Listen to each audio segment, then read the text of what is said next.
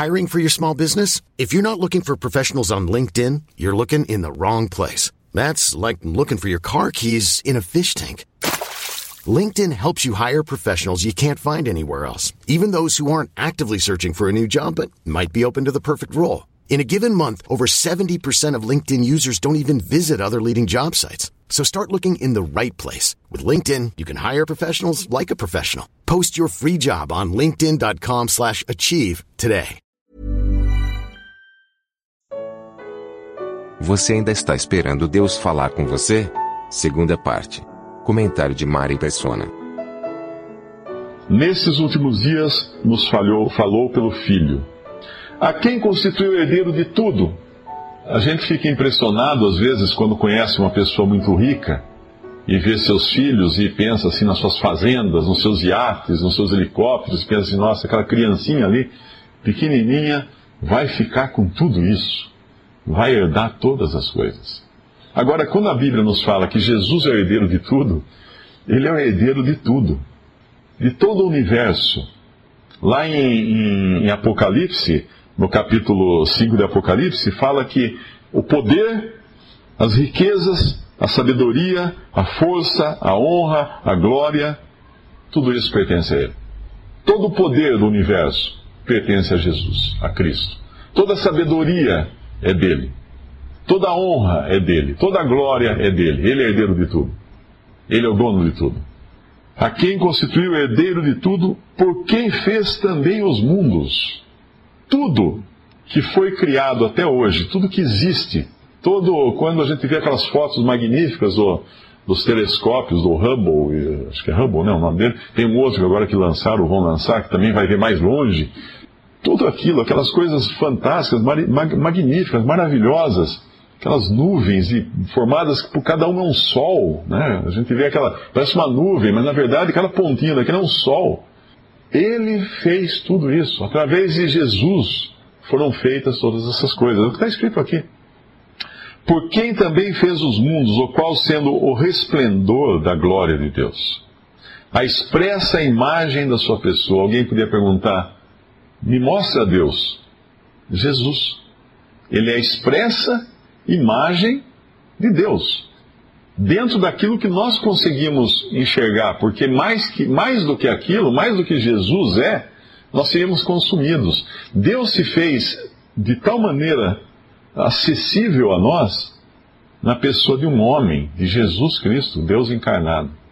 Esse é o que, o que fala aqui. E sustentando todas as coisas pela palavra do seu poder. Uma coisa que, que ainda é uma incógnita para muitos cientistas é por que as minhas mãos não atravessam essa tábua que está aqui. Por que meus pés não entram no piso? Porque nós somos formados por átomos, toda, toda matéria é formada por átomos. Átomos têm espaços vazios, né? Então tem o átomos, os átomos da madeira, os átomos que formam as moléculas da madeira, formadas por átomos, as moléculas da minha mão, formadas por átomos, e de repente eu ponho minha mão em cima da madeira aqui e ela não atravessa. Por que é que os átomos da minha mão não se misturam com os átomos da madeira? Porque Jesus sustenta todas as coisas pela palavra do seu poder. Hoje já se sabe que, na realidade, a própria matéria é energia num determinado, uh, num determinado ponto do espectro mas toda a matéria é basicamente energia. E por que, que isso não se mistura? Por que, que os planetas ficam nos seus lugares? Por que, que a Lua não cai na Terra, a, terra, a Lua não foge da Terra? Por que, por que existe gravidade? Por que existe todas essas coisas? Ele sustenta todas as coisas pela palavra do seu poder. De que pessoa? Que pessoa é essa da qual nós estamos falando aqui? Jesus. Jesus. E é esse mesmo que a Bíblia inteira fala dele. Muitas pessoas leem a Bíblia pensando que a Bíblia é um livro de, de regras. Como você deve agir para ser feliz? Então, alguns leem a Bíblia para ser feliz, eliminam aquelas partes que falam de coisas desagradáveis e busca ser feliz.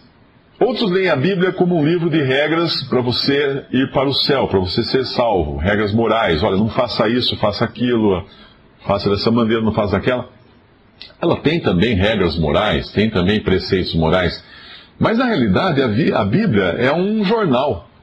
É um jornal, ela, ela deve ser lida muito mais como um jornal. O que é um jornal? Um jornal é uma notícia de algo, de um fato que aconteceu. E toda a Bíblia, do, do princípio de Gênesis Apocalipse, ela fala de um fato. Jesus, o Salvador. Desde Gênesis até Apocalipse. Ele é o centro desse livro. Ele é o fato que Deus quer comunicar aos seres humanos, Jesus, o Salvador. Então nós vimos esse aqui, que é a expressa imagem da pessoa de Deus, e aí continua no, no versículo 3, dizendo o que ele veio fazer aqui.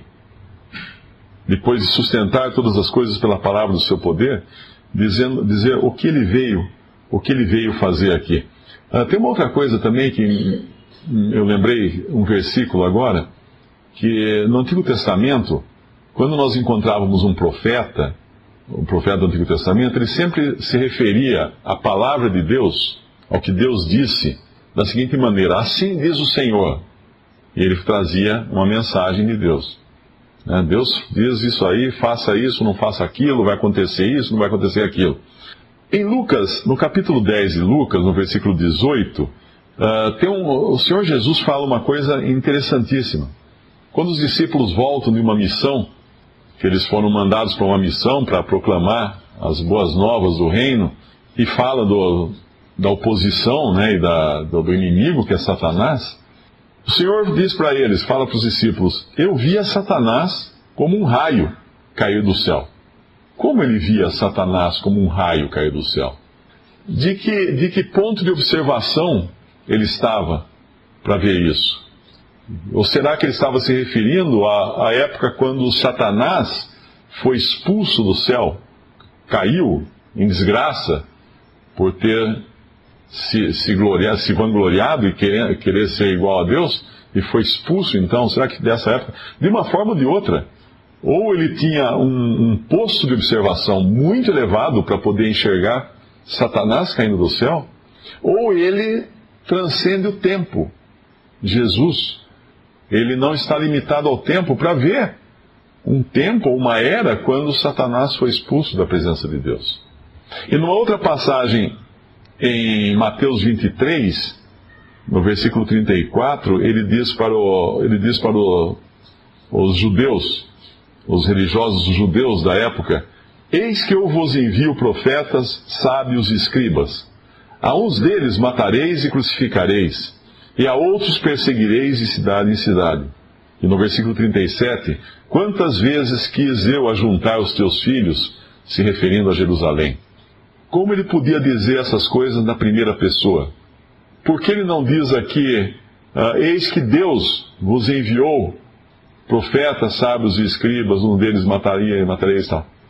Porque ele diz, eu vos enviei, eu vos envio profetas. E como ele pode dizer, Quantas vezes eu quis ajuntar os teus filhos? Deus e homem. Deus e homem. E se nós pudéssemos ter alguma dúvida quanto à, à existência e à eternidade desse ser que um dia pisou esse mundo há dois mil anos, no, no próprio, no, na própria continuação do nosso trecho de Hebreus, nós vemos no versículo 12: Mas tu és o mesmo e os teus anos não acabarão. Ele é imune à ação do tempo, porque ele era, é e será eternamente. Aquele que era, que é e há de ser. Aquele que transcende todo o tempo, Jesus. Quando nós entendemos essas coisas, e, a, e sabendo que a Bíblia é um, é um livro de fatos, é, um, é uma boa notícia, é? é? diferente, por exemplo, quando na antiguidade, nas guerras, ou mesmo nas guerras atuais, quando mandava-se um mensageiro para avisar que o inimigo vinha vindo para invadir, esse mensageiro fala assim: gente, fortifica aí as muralhas, prepare as armas que o inimigo está vindo. Essa era uma notícia trazida numa guerra. Mas um outro tipo de notícia trazida de uma guerra era o mensageiro chegar e falar assim: gente, vencemos. O nosso exército foi vitorioso. Colocando essas duas, essas duas formas de mensagem, aqueles que consideram aqueles que consideram a Bíblia como um livro de preceitos e regras e como você deve viver para poder, talvez, quem sabe, porventura, num dia desconhecido chegar ao céu, para aqueles que pensam assim, uh, seria como alguém, um mensageiro vindo da batalha, dizendo: gente, se prepare porque a coisa vai ficar feia. O inimigo vem vindo aí e a gente tem que se preparar. Faça isso, faça aquilo, não faça isso, não faça aquilo. Seria isso daí. E a maioria das religiões tem os seus livros sagrados nesse sentido, de um, de um mensageiro avisando como fazer, como se preparar para uma grande coisa que vai acontecer. Porém, a Bíblia tem um outro caráter, e os evangelhos especificamente. Eles têm a mensagem do mensageiro que volta do campo de batalha dizendo assim: gente, vencemos. O inimigo foi vencido. O vencedor, o nosso general, venceu a batalha. Esse é Cristo. Então, a, a, quando o Evangelho, a própria palavra Evangelho, tem esse significado de boas novas, as boas novas é isso que fala no final do versículo 3. Havendo feito Jesus, havendo feito por si mesmo a purificação dos nossos pecados, assentou-se a destra da majestade nas alturas. Essas são as boas novas. Tem gente que lê os evangelhos, lê o Sermão da Montanha, lê e, e fala, não, é o seguinte, você, tem, ó, você vai ter que fazer isso, vai ter que fazer assim, você vai ter que fazer aquilo. Mas isso não são boas novas. Alguém chegar para mim e falar, Mário, tem uma lista de regras aqui, cara, se você não seguir agora, você está perdido. Quais são? Ó, tudo isso está no Evangelho. Mas peraí, Evangelho quer dizer boas novas? É, boas novas. Mas que boas novas são essas que está me dando? Que agora eu vou ter que me esforçar de uma maneira infinita aí para tentar cumprir certos preceitos? Isso não são boas novas. É por isso que os evangelhos são boas novas, porque eles dizem que Cristo já fez a purificação dos nossos pecados e já se assentou no céu. Como ele fez isso? Na cruz. Na cruz do Calvário. Quando ele foi pregado ali, ele foi feito pecado por nós. Ele levou sobre si os nossos pecados. Os pecados de todos aqueles que creem nele foram colocados sobre Jesus, até das pessoas que viriam a nascer no futuro daquela época, nós aqui nessa sala, colocados sobre Jesus e ele foi castigado ali durante três horas com um infinito de sofrimento, uma infinitude de sofrimento, um, algo que nós não podemos imaginar. Então, as boas novas é que ele pagou os nossos pecados na cruz. As boas novas é que hoje, uma pessoa que crê em Jesus como seu Salvador está salva tem o perdão de Deus, o perdão completo, um perdão pleno, um perdão sem restrições, um, per perdão incondicional. Incondicional. É uma pessoa completamente salva. E é isso que o capítulo 2 de Hebreus chama a nossa atenção agora. Se eu tenho essa mensagem já, esse evangelho, essas boas novas, o que eu faço com ela? Vamos lembrar que não devo esperar mais alguém trazer alguma outra mensagem, alguma outra coisa. Já está já tá aí. Já foi. Deus já deu essa pessoa, o próprio filho dele, eh, veio ao mundo e morreu e pagou pelos nossos pecados na cruz. Então não vai ter nada, não espere nada, nada novo. Maior que o sol, maior que Jesus, não virá nada. Mais importante, mais sublime, com maior glória, não existe, impossível. Depois que nós conhecemos quem é essa pessoa. Visite respondi.com.br. Visite também 3minutos.net.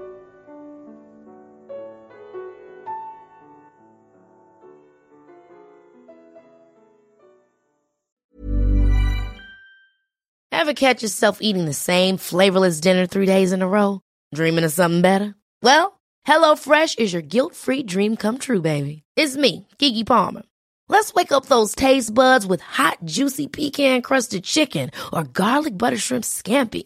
Mm. Hello Fresh. Stop dreaming of all the delicious possibilities and dig in at HelloFresh.com. Let's get this dinner party started.